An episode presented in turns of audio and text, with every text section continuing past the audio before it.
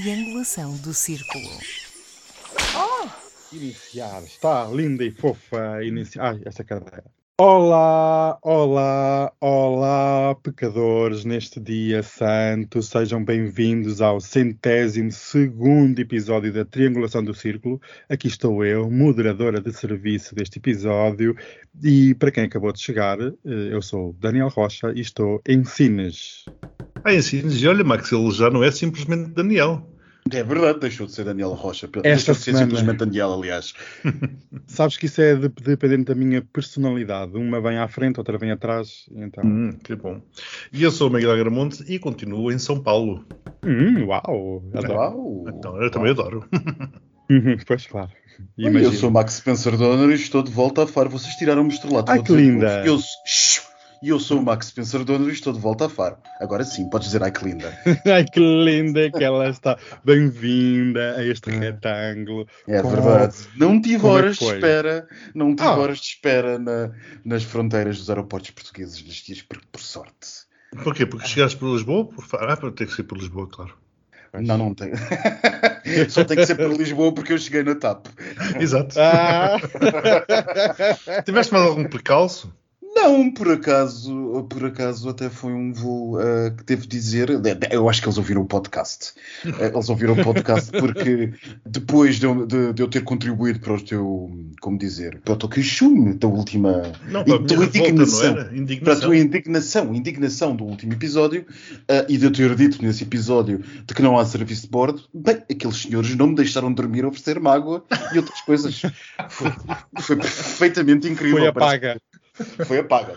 Mas pronto. Olha, sabes que eu acho que eles não, não aceitaram a minha, a minha avaliação, negativíssima, claro, que eu, que eu mandei, porque continuam a pedir-me a avaliação do voo Lisbon to São Paulo. Continuam a pedir-me aquilo. Dia após dia, qualquer dia, por cada e-mail que recebo, vou responder. Se calhar porque não fizeste a tua, a tua rating in English. Se calhar. Ah, Opa, mas eu isso sou, foi- eu sou muito, muito giro, uma coisa muito interessante. Eu estava-me a queixar precisamente, porque tenho-me queixado a várias pessoas que costumam viajar desta aventura na TAP, eh, e então queixava-me um amigo meu que é eh, PSD eh, ferranho, aliás, é militante, e ele dizia mas eu já há muitos anos, há muitos anos que eu não vou na TAP, então voos intercontinentais, nem pensar. E agora tenho mais um motivo para não voar na TAP. E eu perguntei-lhe, então, mas qual é que é? Não, que ele me respondeu, epá, é que onde o Pedro Nuno Santos põe as mãos, eu não ponho o c... É, pois. Ah, ok. Portanto, a coitadinha, portanto, a coitadinha só anda de fertacos. Ai. Ai não, espera, né? E Deve por pouco tempo. comboio, que isso é uma coisa suburbana. Ah, que horror, ah, que horror. Bem, eu já vi que eu ia perguntar como é que estão as senhoritas, mas já vi que vocês estão animadíssimas, cheias de Sempre, energia. Sempre. Sempre. Pedro E- Santos está sempre animado.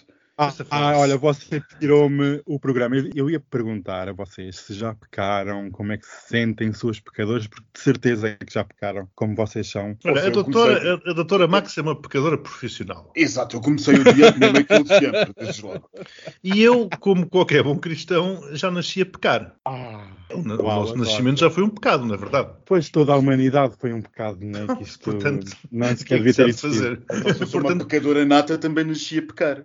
Exatamente, portanto, perdido por cem. já que temos a feita- eh, já que temos a fama que tínhamos o proveito. Exatamente, exatamente, concordo. Não é o que a Igreja Católica tem feito? Me falta a luxúria, claro. Pronto, mas não há um relatório qualquer? Há um relatório aí qualquer. Ah, enfim, não vamos falar disso, que isso é demasiado deprimente aqui para os nossos ouvintes.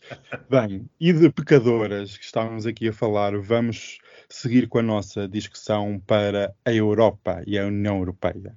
Hum. E como vós todos sabeis, o eixo franco-alemão é um dos pilares fundamentais na estrutura desta nossa União Europeia. Apesar de não ser uma instituição per si, é um eixo que comanda de uma ou de outra forma os destinos dos países. Eu vou aqui fazer um pequeníssimo contexto que quando o presidente francês Macron chegou ao Eliseu há cinco, há cinco anos atrás, instalou-se aqui uma nova hum, dinâmica entre França e Alemanha. Para muitos, passou a existir uma certa relação mais equilibrada, onde a dominância alemã era refriada pela posição mais aguerrida da França. Contudo, vocês sabem que a nossa queridíssima Merkel, que um dia ainda irá a julgamento, eh, acabou, sim, porque o que ela fez com a posição russa irá certamente ser julgada num tribunal estilo Nuremberg. Enfim, esta mensagem, esta mensagem foi apoiada pela Embaixada da Grécia. é quase que um direito de antena. Bem, e quando a Merkel saiu, nós tivemos, com a entrada do novo chanceler, tivemos um certo apagar desta dinâmica que estava tão forte e tão enraizada na estrutura da União Europeia. Como nós todos sabemos, os grandes países, França e Alemanha, conduzem de uma forma ou de outra, como eu tinha aqui dito, a política interna e externa da Europa. E parece-me, é a minha opinião, mas eu também quero saber a vossa, este eixo franco-alemão parece-me agora apagado, algo moribundo e um bocado desnorteado sobre os principais eh, assuntos europeus. Vejamos esta semana com o caso do embargo ou não de petróleo e gás russo, que gerou uma confusão imensa. Vocês acreditam, primeiro, como é que caracterizam o Estado deste eixo e se reflete ou não o estado atual da União Europeia, que parece-me ser um bocadinho já de divisão, quer perante a Ucrânia, quer perante a Rússia e até países terceiros. Há realmente fissuras na estrutura europeia ou até há uma concordância? Olha, eu até ia um bocado mais atrás. Uh, o eixo que bem referes, franco-alemão, anteriormente, antes do Brexit, era reforçado pelo, pelo Reino Unido, que era fundamental. Aliás, quando o Reino Unido saiu. Ou contrariado. Não, mas que dá, que acaba por, por gerar um reforço na União Europeia. Esse, esse,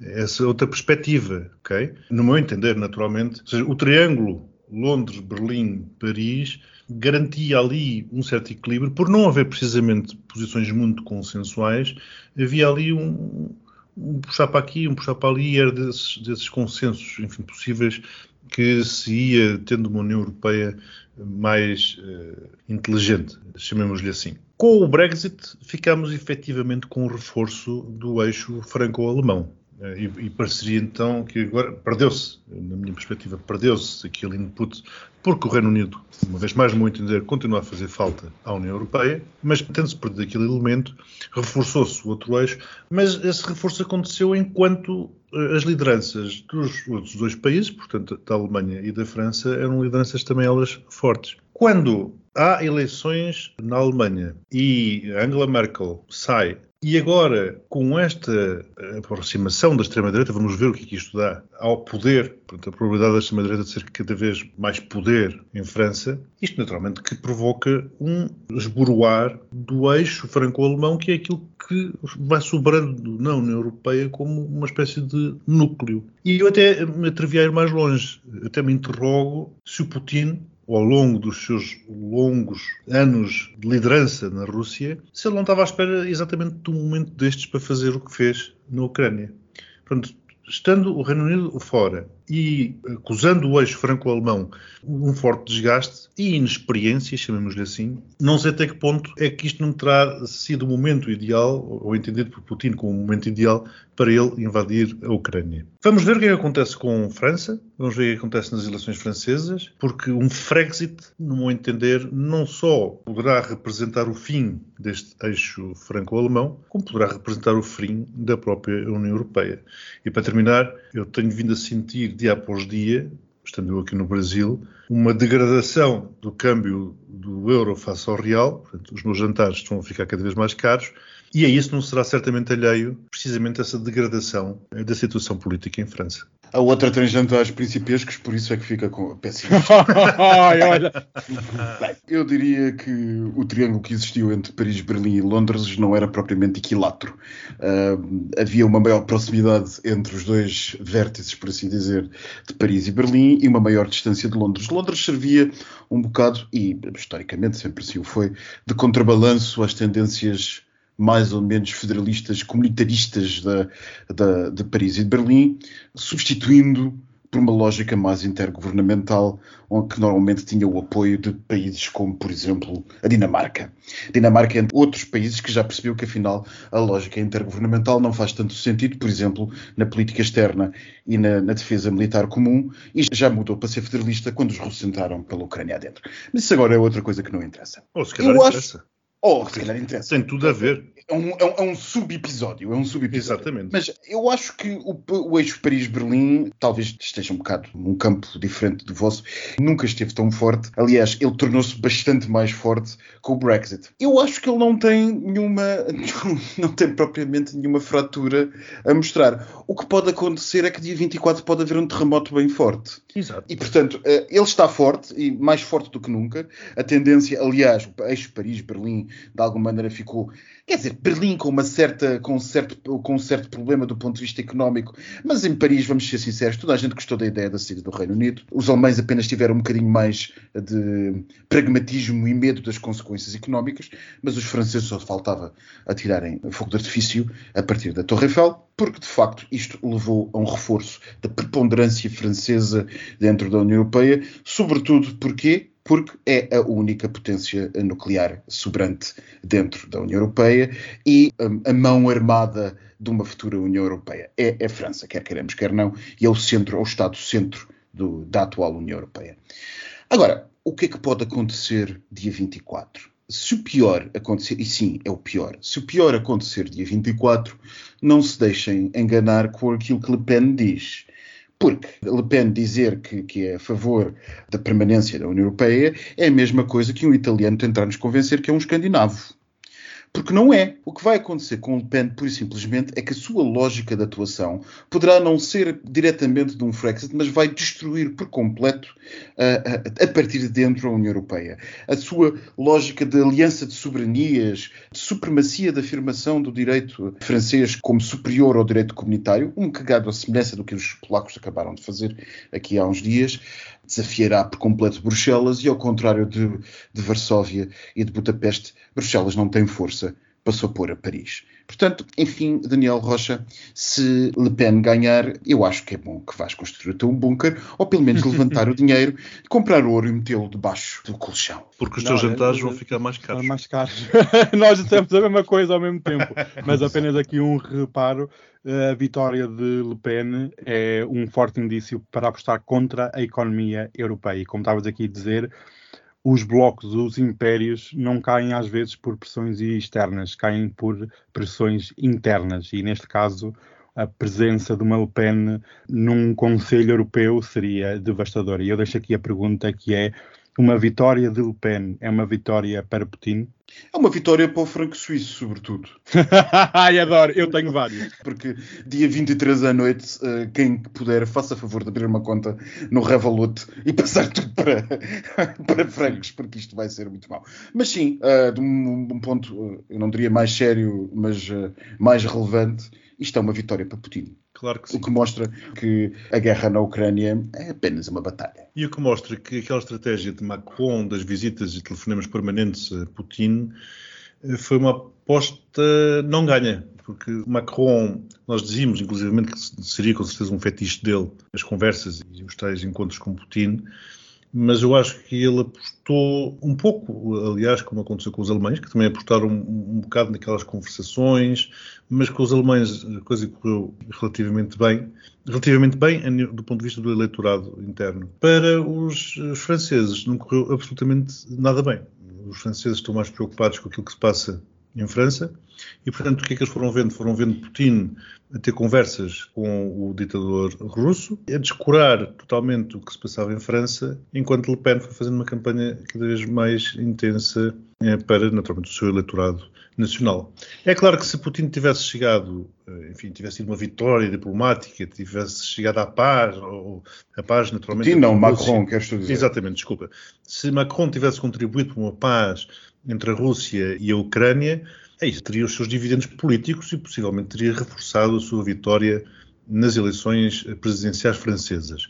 Não tendo obtido tal coisa, estando inclusivamente muito longe disso, eu acho que é uma dupla derrota. Portanto, não só descurou a situação interna, como foi um, um fracasso. Aliás, fez uma figura triste, a meu ver, naquelas tentativas de negociação com Putin. E agora, preço a pagar, infelizmente por todos, é a possibilidade de termos a extrema-direita, a extremíssima direita, no poder em França. Indo ao ponto do Miguel, em que o Macron descurou a política interna e é sempre aquele velho lema que é a economia manda no voto. As pessoas quando votam, votam com a carteira. Mas a minha pergunta é como é que vocês veem uma França onde Macron ganhou acima dos 65 anos em regiões ricas, por exemplo, como em Paris, o terceiro candidato mais votado ganhou os jovens e a Le Pen apanhou os pobres. Como é que vocês veem este tecido social inteiramente desfigurado ou esfrangalhado, onde já nem há uma clara direita ou esquerda? Porque no resultado foi mais uma vez surpreendente no domingo passado, que é ver os partidos tradicionais, os nossos, por exemplo, PSD e PS, e é aqui também uma nota que o futuro não reserva nada de bom para partidos tradicionais, onde realmente há um realinhamento político francês. E como é que vocês veem esta parte sociológica numa divisão tal entre candidatos? Durante esta semana, no nosso famoso grupo de discussão interna, o Max uma, fez uma avaliação que me pareceu muito, muito boa, que era que acabou-se a esquerda e a direita. O que acontece neste momento é que temos liberais e não liberais. Julgo que foi alguma, alguma coisa desse tipo que disseste, não foi, Max? E eu estou foi. completamente alinhado com essa, com essa visão. O que nos leva a lançar um debate histórico se alguma vez esta divisão deixou de existir. E se a, hum. a cisão do, não querer entrar em filosofia política, a variação criada pelo aparecimento uh, do socialismo científico, do marxismo, não terá sido apenas uma um interregno histórico. Mas isso agora é outra história que não. Mas olha que é um tema super interessante. É um tema super interessante. Claro, não, é um, é, um, tema super interessante porque, se de facto olharmos para a história urbana, ela tem sido dividida entre progressistas e conservadores. A acessão daquilo que é conservador e progressista é que tem mudado ao longo da, da, da história humana. E, portanto, se calhar eh, essa lógica de luta entre o liberal e iliberal que nós começamos, se calhar, alguns no século XVIII, uh, com o racionalismo e coisas assim do género, enfim, começámos muito antes, mas vá lá, na Idade Moderna ou mais recente, alguns no século XVIII, se calhar isto terá sido apenas um, um interregno de 100 um anos. Mas, mas, o que é facto é que há aqui, não querendo entrar na metafísica, há aqui permanentemente uma, uma luta de mão invisível entre o, o, o que é favorável ao liberal, à liberdade, a uma certa acessão de convivência social e de direitos do homem e uma visão iliberal que é tendente a ver justamente o, o seu contrário. E uh, aquilo que nós notamos nas eleições francesas, pelo menos nas sondagens que saíram muito recentemente, é muito, muito interessante essa tónica que tu pões, Daniel, na questão dos 65 anos, espantou e não espantou. Espantou porque, por um lado, uh, ninguém está à espera que o candidato mais jovem, com ideias, uh, com ideias supostamente mais liberais, atraia os mais antigos. Mas aquilo que temos visto, por exemplo, olhemos para as eleições portuguesas a maior parte da fatia de apoio do Partido Socialista veio justamente dos 55 anos para cima. Dir-me-ão, é essa a fatia mais liberal do, da, da sociedade portuguesa? Não, não é essa a fatia mais liberal da sociedade portuguesa. Mas é seguramente a que está melhor na sua vida, por comparação ao resto dos outros estratos sociais, e, barra O, a que tem mais medo de perder aquilo que foi conquistado porque tem uma noção histórica daquilo que foi conquistado. E talvez seja isso que esteja em causa nas eleições francesas. O maior apoio de, de Macron não é só, apenas e só, uh, dir-me os, os, apoios, os apoiantes comunistas, uh, o neoliberalismo bem sentado e bem bebido de Paris, da Baixa de Paris. Não, não é apoio. É também, olhando para o mapa das eleições francesas, um certo setor que está bastante uh, receoso da perda daquilo que foi conquistado. Isso é muito interessante. Sim, mas isso sempre foi um pouco assim. Aliás, há aquela noção e aquelas frases famosas que se diziam que a pessoa, quando era jovem, deveria ser de esquerda. E depois, à medida que vai crescendo na vida, não é? Que vai tendo o seu bem-estar, aí vai se aburguesando portanto tende a acabar na direita. A questão não é tanto a e acabar na direita, porque repara, eh, o Macron não significa, não de todo simboliza a esquerda, mas também de todo simboliza a direita, não é? Macron é de facto um liberal, ponto final. E não estou aqui a defender esta ou aquela crítica que se possa fazer a Macron. Eu pessoalmente não vou muito com a cara dele, mas isso é outra questão que agora não interessa. Macron não é propriamente a imagem do conservador. Portanto, essa, até essa dicotomia de a idade jovem é fortemente liberal e de esquerda e a idade mais, mais avançada, mais é, é feio dizer-se agora até do ponto de vista sociológico, velha, mas a idade mais velha é mais conservadora e mais liberal, está completamente posta em causa. O que nós vemos é que a idade mais jovem apoia ou o Partido Comunista ou a extrema-direita, cada vez mais a extrema-direita, aliás, isso vê-se em Portugal, e a idade mais velha apoia soluções liberais. Liberais do ponto de vista social, como por exemplo se vê com Macron ou com a eleição do Partido Socialista em Portugal. Estamos a observar uma, um reajuste, uma reviravolta numa série de conceitos que eram tidos como, como, estáticos, não é? Eram modelos que eram entendidos como sendo verdades quase que absolutas. Portanto, isto é ou é aqui ou é lá. E neste momento tudo isto se está a desmoronar. A pergunta simples, onde é que é mais provável encontrar um eleitor de extrema-direita em França? A resposta é um jovem branco. O que é assim, assustador. Assim como em Portugal. O que é assustador. Em Portugal parece que algumas, alguma análise que já saiu das últimas eleições parece indiciar que não é assim tão claro. Uh, que haverá de facto uma tendência nos centros urbanos, mas que generalizadamente ainda é o homem branco de meia idade que vota no Chega. Mas a coisa vai mudar claramente.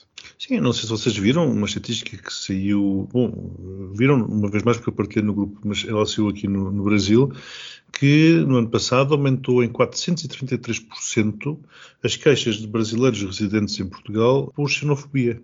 E eu, partilhando esta notícia com brasileiros meus amigos que moram aí em Portugal, ele dizia-me: Pois, isto é a culpa do Chega e do Trampinha. O resultado é o que está à vista. Portanto, não sei se, um, se não começa a haver uma relação direta entre realmente esses discursos de ódio contra determinados uh, grupos e claro, estas, estas, estas estatísticas que, que, que, representam a realidade, como é óbvio. Claro, claro, claro, claro é? óbvio, óbvio. Agora, em relação, a, em relação à França, uh, também estavas a falar que não vais cara de Macron, eu sinceramente também não vou. E quando estavas a dizer isso, Max, eu começo, eu comecei a fazer um, um exercício de, de, recordar que os presidentes. De todas as pessoas com quem eu não vou com cara? Ah, ok. Não, bom, aí, aí seria um podcast de umas 30 horas e tínhamos que mesmo assim que falar muito rapidamente. Mas repara, o Hollande, não sei quer dizer, tem sido uma, uma sequência de presidentes. Aquele símbolo, aquele símbolo da, da, direita, da direita tradicional francesa, que é Sarkozy que também é um dos culpados da situação que temos atualmente. Com, Exatamente, com tem sido uma sequência de presidentes franceses, uma vez mais numa potência, de uma grande potência europeia, que também não tem estado à altura do cargo. E isto leva-nos, uma vez mais, à rarefação da qualidade dos políticos eh, que nós vemos no espectro europeu, pelo menos. Sim. Miguel, se nós pensarmos em Holanda, o que é que nos lembramos? Eu lembro da, da, motoreta. Lá da, da, eu lembro da, da motoreta, motoreta também, de capacete. Da, da, motoreta dos croissants e da, subida, do, eh, da subida dos nada. impostos dos, franceses que os levou até a, a passarem-se espejamente, como nós todos vimos na altura, mas essencialmente a lambreta e os croissants. Exatamente. Portanto, se o homem tiver algum dia uma estátua, espero que façam com a lambreta ao lado. A, senhor, a, senhor, a sua ex-mulher, a senhora Ségolène Royal, tinha muito mais possibilidade de, de, ser, ter sido uma excelente presidente do que ele. Mas eu queria aqui ainda recentrar um bocadinho o tema na Europa. O Miguel falou aqui em discurso de ódio e falta de qualidade nos nossos políticos.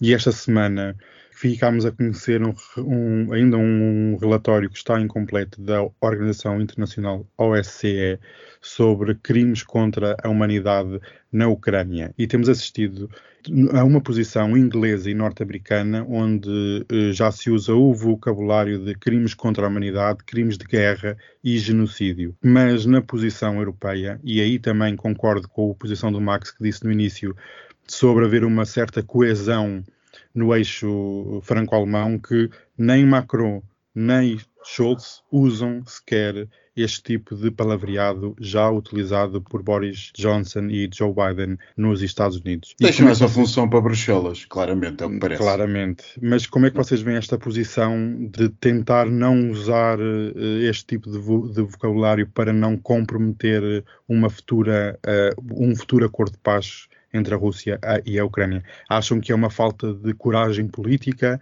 ou realmente é uma tentativa de manobrar este processo que vai ser tão difícil, que é um processo de paz entre a Ucrânia e a Rússia? Eu acho que há uma diferença cultural e consequentemente política fundamental entre os dois lados do Atlântico. É que os americanos tendem a ser um bocado brutos e os europeus tendem a ser um bocado hipócritas. O que, o que, fundamentalmente não faz um lado melhor do que o outro. Os americanos têm um bocado esta tendência para uh, falar demais, fazer demais e, e, atuar como se fosse um elefante numa loja de cristal. Mas, por outro lado, uh, no que isso tem de mau, às vezes tem o seu quê de bom que é serem brutalmente honestos e dizer aquilo que todos nós pensamos quando perante situações como essas. Mas isso é normalmente as mães dos filhos americanos que perdem os seus filhos antes dos europeus, das mães europeias, começarem a perder os seus filhos. E depois temos a política de salão de chá bem posta dos estadistas europeus que privilegiam ir a correr para Moscovo em detrimento de dizer o que quer que seja. Eu estou disponível, eu estou disponível para debater os prós e os contras de uma e de outra solução e até compreendo que do ponto de vista diplomático e do ponto de vista de evitar conflitos seja melhor a parcimónia das boas palavras do que propriamente a insensatez dos gritos.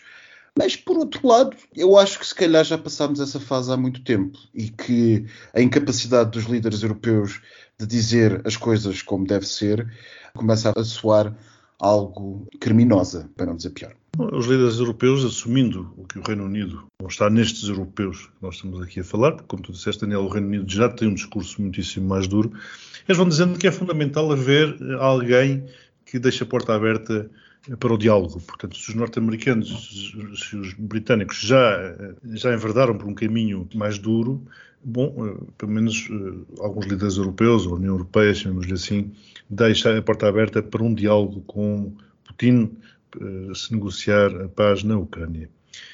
Eu acho que é uma excelente desculpa, porque desta forma não se compromete a Alemanha com as questões, com as decisões complicadíssimas. Elas viram com certeza na semana passada a Airbus quase a implorar para que não se bloqueie a importação de algumas matérias-primas da Rússia.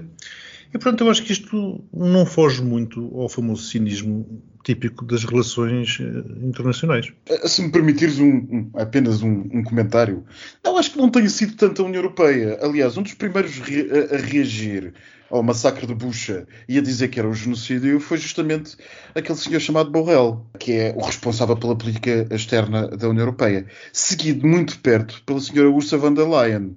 Eles reagiram e disseram claramente, de tons bastante fortes, o que é que se tinha passado, juntamente com Londres e Washington. É mais as capitais europeias do que Sim. propriamente Bruxelas. Sim. As capitais europeias, porquê? Porque elas têm os seus próprios, as suas próprias teias de interesses e as suas próprias Exato. lógicas internas. Por exemplo, em Paris não se pode fazer vista grossa e ranger os dentes, porque há um profundo anti-imperialismo dentro da sociedade, americana, da sociedade francesa, mas esse anti-imperialismo é só para o outro lado do Atlântico e que normalmente a oposição de esquerda à oposição de extrema-direita. Os comunistas franceses são profundamente anti-americanos, como, como é a extrema-direita francesa. Portanto, o debate interno francês é totalmente diferente e tem razões diferentes para a França não adotar uma lógica tão forte do que daquelas que há na Alemanha. Na Alemanha receia-se as consequências. A Alemanha, infelizmente, está, como nós falávamos no, no último episódio acerca do, do áudio que trouxemos do Sr. Uh, uh, Guy Verhofstadt, qualquer coisa assim. A Alemanha está-se a portar muito mal nisto, porque a Alemanha não está a ter de todo coluna vertebral e, sinceramente, a, responsabilidade histórica da Alemanha era a parecer outra coisa. Mas quem tem tem medo e, de facto, a Alemanha, por e simplesmente, está com medo das consequências de, fazer, de ranger os dentes, porque se ranger mais os dentes, ainda lhes fecham as fábricas. Mas uma vez mais, será que isso, não se deve. E, e, se me permitires, desculpa só este comentário, bem esteve Daniel Oliveira, ontem, salvo erro, no eixo do mal, uh, ultimamente não temos concordado muito, mas bem esteve ele quando disse que depois da crise da dívida pública, em que a Alemanha disse a toda a Europa que estava a viver acima das suas possibilidades, está na altura de dizermos todos os alemães que eles estão a viver acima das suas possibilidades. Pois é verdade. Agora, eu pessoalmente não tenho dúvidas, naturalmente, que eh, são crimes de guerra eh, que ali estão a ser cometidos e é um genocídio que ali está a ser cometido. O princípio não concorda, não sei como é que ele reagirá agora com aquele live que o presidente Zelensky vai fazer para a Assembleia da República. Eu esta semana, eu esta semana ouvi uh, uma pessoa que está muito a ser, a ser falada ultimamente dizer que uh, era preciso perceber os espaços de influência dos países e perceber também que uh, Maidan tinha sido não uma revolta, mas um golpe de Estado orquestrado pelos Estados Unidos. Bem, uh, eu, pensei, eu pensei que teria sido alguém, alguém na Soeiro Pereira Gomes, mas não, era Madame Le Pen. E eu acho que isto diz tudo. Mas uma vez mais, isto mostra que os extremos se tocam, como nós temos vindo a defender aqui já há algum tempo, e voltamos àquela questão. Portanto, os extremos entendemos aqui o, o Partido Comunista e o Chega, nomeadamente, mas voltamos aqui àquela questão que falámos há pouco, que é o, os liberais e os não liberais. Sim. Vemos como é que eles estão agrupados e, e, e, e, por incrível que pareça, conseguimos ver neste momento o Partido Comunista Português metido no mesmo saco que o Chega. Completamente, completamente. Neste momento, os iliberais, aquilo que é iliberal, aglomera muita coisa dentro de si. Que vai desde a extrema esquerda à extrema direita. Mas vai da extrema esquerda à extrema direita por trás, não é? Isto é um bocado por trás, por trás, pacífico, não é? Vai, vai por trás. Vai dar a volta por trás. Vai, vai pelo arco da, da Mas podemos estar todos sentados à mesma, à mesma. Aliás, é como, como nós estávamos a falar no nosso grupo, de alguma maneira o pacto Molotov-Ribbentrop sempre fez sentido. Exatamente. Para quem não saiba do nosso auditório, os 2%, também inventei esta percentagem, os 2% que não saibam o que é que foi, foi o pacto entre a Alemanha nazi e a União Soviética para repartirem a Polónia com ideias semelhantes, assinados pelos seus ministros dos negócios estrangeiros, daí os nomes estranhos. E que acabou como acabou, como todos sabemos. E que acabou como acabou. Mal. Eu queria aqui apenas uma pergunta para vocês, com uma resposta telegráfica, se consideram que existe alguma remota que seja possibilidade de haver algum tipo de julgamento de algum dirigente russo Acham que, que, algum dirigente russo estará alguma vez no banco dos réus para ser julgado pelos crimes na Ucrânia? Eu acho que depende de quanto mais isto escalar. Se se mantiver por esta situação na Ucrânia, os americanos tornaram a situação irreversível, diga-se de passagem. Sim, mas Sim. repara que vemos vozes na Europa a dizer assim, pá, isto melhor é nós chegarmos a um acordo aqui com a Rússia e tal, e a Ucrânia, Exato. pronto, é um mal menor para isto se arranjar, a Ucrânia abre lá a mão das suas, das suas intenções, porque o paz, a paz é, é, é algo, é um valor superior ao direito da, da Ucrânia de existir. Oh, querido, pois, mas uh, os acordos de, de, Dayton e a criação da Bósnia e de todos os outros à volta não impediram que Radovan Karadzic e Slobodan Milosevic fossem para ao Tribunal Internacional. Portanto, sim, acordos sim, sim. não querem dizer nada. Claro, Estou mas... como diria o nosso amigo Daniel, já não simplesmente uh, Daniel, agora Daniel Rocha. Coitado, Daniel, uh, não vais, agora não vais escapar desta. Não. Isto ganha quem vence, não é? Quem vence estabelece as regras. Bem, é tempo de o postigo de Daniel. Espera aí que eu estava aqui entalado. Vai lá. Isso foi de, de muito gelado. Bem, amiguinhas, de... vamos nos deixar de coisas tristes, vamos falar do que interessa, da atualidade fresca e fofa, não é? É, Está é calor, por isso agora não, é, não há chá. Ah, está calor aí também? Está hum. muito calor, Ai, por isso eu tenho aqui umas mimosas prontas hum. e uns coisinhos. É, Uh, é sério? Então foi está tempo, A última semana foi só disso. Uau, então pronto, então o seu estômago já está habituado, então tomem lá um brinde, beijinhos, tudo bom. Bem, sabes que ali nós... na Toca do Lobo, lá no Algarve, tomam-se uns coquetéis maravilhosos. Para quem ah, não sabe, sabia. É verdade. Sim, sim, sim, sim. Nunca tem disponibilidade para, Nunca. para descer. É uma vergonha. Não. Não, ah, isso parece, abaixo parece, do. A alcunha dele, a alcunha não, o nome do meio dele devia ser TAP. não, não, não voa para Faro. Não voa para Sul, não voa para Sul.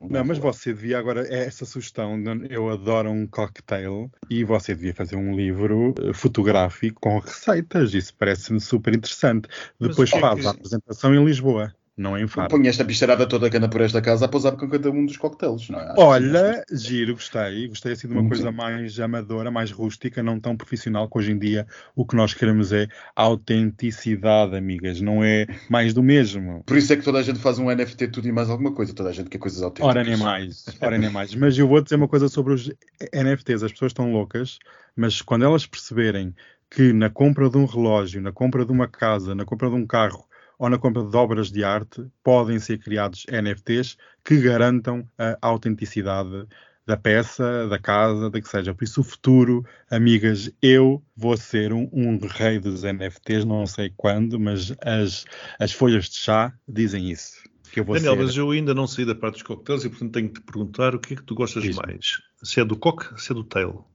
Eu gosto das duas coisas. Que Uhum. eu gosto. Eu sou, sabes, quando tu acordas, às vezes queres um coque e quando chegas à mesa queres um tail. Ah, e ok. depois às vezes digo, então porquê é que não podem ser dois ao mesmo tempo? Uhum. Um de uma coisa, imagina uma margarita, e ao Uhum. lado uma mimosa, uma cuba libre, sei lá, mix it up, não é? A- vida Portanto, tem que ser assim. A ser margarita seria o coque e a mimosa o tail. Exatamente, sim, ou um cu- cuba livre, também gosto. Eu gosto de dizer Sim, cuba sim. livre porque é uma palavra um bocadinho estranha. Bem, enfim, vocês sabem que nós adoramos realeza, né? Realeza da boa. Muito. da boa.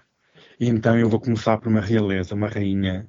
É mais princesa que ainda não chegou a rainha, tem que morrer a outra para ela ser rainha. Está grávida, temos uma princesa grávida. Ah, Nos Estados Unidos, uma é princesa nossa dos Estados Unidos. rainha. Sim, é a Meu Britney. Spears. A Britney Spears está grávida do terceiro Ai, filho. meu Deus. E não sabem se é gêmeos, ela está desconfiada que é gêmeos. Eu queria aqui aproveitar este espaço, que não tenho mais nenhum, para desejar um beijinho muito grande à Britney Spears, ao seu marido, aos futuros filhos, e quero, adoro e beijinhos muito grandes. Pronto, isto acabou, já não interessa para nada, mas eh, não é porque isto passa e vem, depois daqui a nove meses é que voltamos a falar da Britney Spears. Quem é que também está muito bem lançado esta semana? A J-Lo. Vocês Ai. sabem quem é? Jennifer Lopez Uhum. A cantora, dançarina, at- atriz, produtora, sei lá, Tudo. eles são todos, são tudo. Quando tu vais ver o LinkedIn deles, são advisors em 20 empresas, escreveram 40 livros, e pensas, "Epá, como é que esta gente tem tempo? Não sei, eu não, eu não, eu não- eu não- não tenho tempo para nada, nem para fazer atualizações no meu telemóvel, quanto mais fazer coisas. Bem, a Jennifer Lopez vai casar, já é a segunda vez que este senhor, o Ben Affleck, que é um ator, Uhum. também já foi mais charmoso agora. Ah, Vocês ela vai é recasar com ele? Não é casar. Isto, eles há 20 anos atrás houve um escândalo enorme que eles estavam para, para casar, separaram-se. Foi um escândalo na altura. Eu fiquei extremamente triste, tadinhos. E agora a vida sabem que é assim. Uma pessoa passa, ela casou mais não sei quantas vezes e agora voltou ao mesmo sítio. Diz que é amor puro, eu acredito, porque o amor puro tem sempre tem sempre um cheiro diferente, Um poder, não é? um uma poder. cor, um, um- um poder diferente. Então acho que sim, um beijinho muito bem para eles qual Meghan Markle, qual eh, coisa e tal do outro que eu já nem sei. O, quem é o outro? Haroldo. não, o Haroldo. É o Haroldo, ah, Haroldo. o- O Haroldo. É o Haroldo. Que ele- esse Haroldo agora está muito posto de parte. A Meghan agora é que manda. O Haroldo está lá em casa, lá na sua mansão, perdido. Dizem que ele está não está bem da cabeça. Bem, beijinho para a J-Lo. Mas sabem que também quem, beijinho, sabem quem também vai casar? Deus. O filho do David e Victoria Beckham. No outro dia. Mas já tem idade para casar. Já tem filha, já tem. Nós somos velhas. Isto vem- passa a correr. E sim, já tem 20 e não sei quantos anos, filha. Isto eu pensei, ai meu Deus. Outro dia fui ver, foi no, no, no voo, no famoso voo da TAP para aqui, Hum. vi o, o Dune, uma ganda seca, pronto, mas vi porque estava Ah, lá o Timóteo, aquele Timóteo que O eu gostei só Timóteo, de, sim. da Ah. metade para a frente. O Timóteo, o, o Ai, Chandelier, ou gosto como é que é? Timóteo. Salomé. É isso, é isso. Salomé. Salomé. Pronto, Timóteo, Ai, não acho nada piada nenhuma. Muito bem. E lembrei-me, lembrei-me, pronto, daquela conversa uma vez aqui. que Ai, acho que foi no nosso aniversário, foi no nosso aniversário. Foi sim, senhora, no infame aniversário.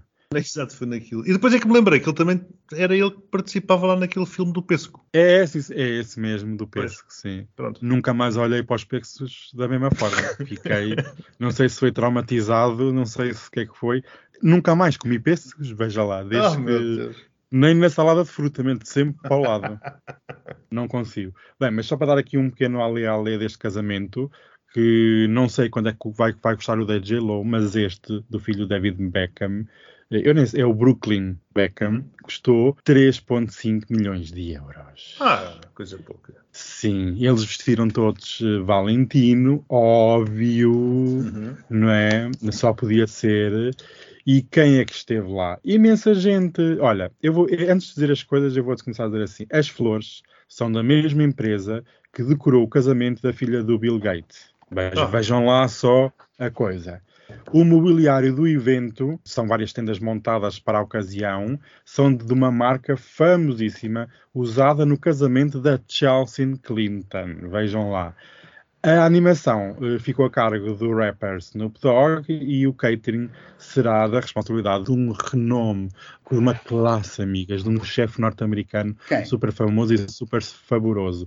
É o Thierry Isambert. Sabes quem é, filha? Tu que estiveste lá, não foste lá jantar. Eu não. Se tivesse, olha, vejam lá, se eu tivesse sabido isto antes, eu tinha dito ao Max, dizer, olha, isto foi o chefe do casamento do Brooklyn Beckham, por isso vai lá, que deve ser muito bem. Não é? o Uma Max, o Max que não saiu de Hell's Kitchen. Ah. Não, às vezes foi a Village. Às vezes foi a Village, porque em Hell's Kitchen não está o Stonewall e, portanto, é preciso fazer a navete entre os dois sítios. Não é? Que eu adoro, que eu adoro. Bem, mas sabem quem é que teve lá também, falar em Hell's Kitchen? Foi o aquele chefe inglês, o Ro- o Ramsay. Ramsay, sabem?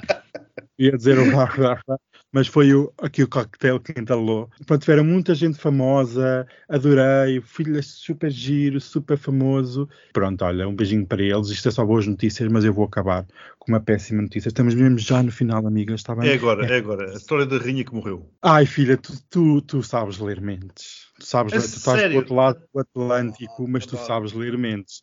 Olha que devias montar um escritório quando chegasses a Portugal, um Cartas. escritório para ler, para ler cartas, porque agora vieste com os ares de outros lados. Não, será pela primeira vez em 50 anos a Rainha Isabel II vai falhar as celebrações da Páscoa. Eu estou eh, de veras eh, triste, eh, já, por- já fui, fui, fui pôr o meu Shiloh preto. A última vez estava ela em visita oficial à Austrália e Nova Zelândia, em 1970. Vejam lá a gravidade da situação. Uhum. E pronto, tem 95 anos, né? cada vez está menos presente. Eu não sei, Miguel, tu achas mesmo já foi, já era? Não. Eu continuo ainda a é dizer para- que já foi há algum tempo, mas pronto. Estão à procura da data ideal que temem aparecer para dar a notícia. Sabes porquê? O jubileu, não é? que é o- a ce- celebração hum, do aniversário da coroação da rainha, acontece ao longo deste ano, mas vai culminar num feriado de quatro dias, entre 2 a 5 de junho. Por isso, escrevam, apontem nas agendas, porque eu acho que esta festa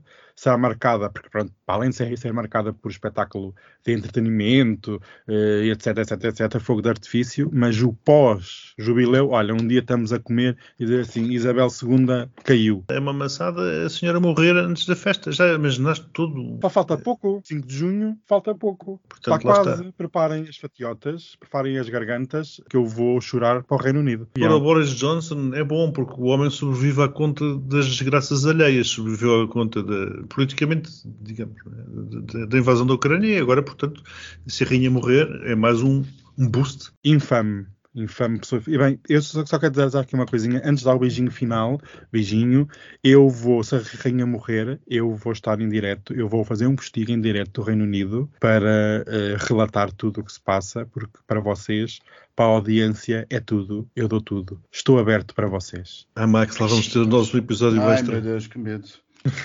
Vocês vêm comigo, todas para Londres, vamos os três. Desculpem lá, está aqui já garantido. Vou já reservar. Vai ser para dia 6 ou 7 de junho. Vou já reservar. Estão prontíssimas. Vamos para lá fazer di- diretos. E olha, pode ser que Bora, a SIC nos bora, chame, bora. a SIC ou a. CMTV nos chame para falar. É, vai ser o meu, momento. Beijinhos. Adoro vocês. Beijinhos. Boa Beijinhos, beijinhos e até para a semana. Beijinhos. Ah, e hoje é domingo, não é? De Páscoa. Sim, olha, eu vou comer um belo ninho que tenho ali à minha espera de massa de amêndoa. Vou-me besuntar toda hum, com fios de adeus. Adeus. I'm Lizzie the Lizzie and Gary's a queer. I'm Lizzie the Lizzie and Easter is here. I'm Lizzie the Lizzie, the pink Easter bunny. I'm Lizzie the Lizzie. Can I please get some cunny? Hello. It's Easter time once again, and spring is in the air. It's nice to see you made an effort and shaved your head for the occasion, Gary.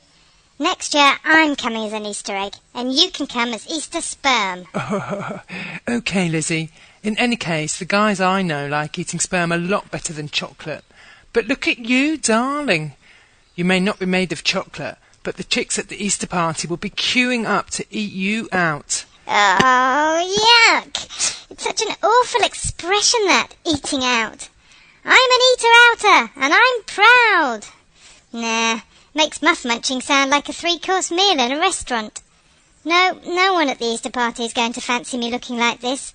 My arse looks even bigger in this bloody outfit. Oh, Lizzie, get off your pity potty and go and sniff out the Easter muff.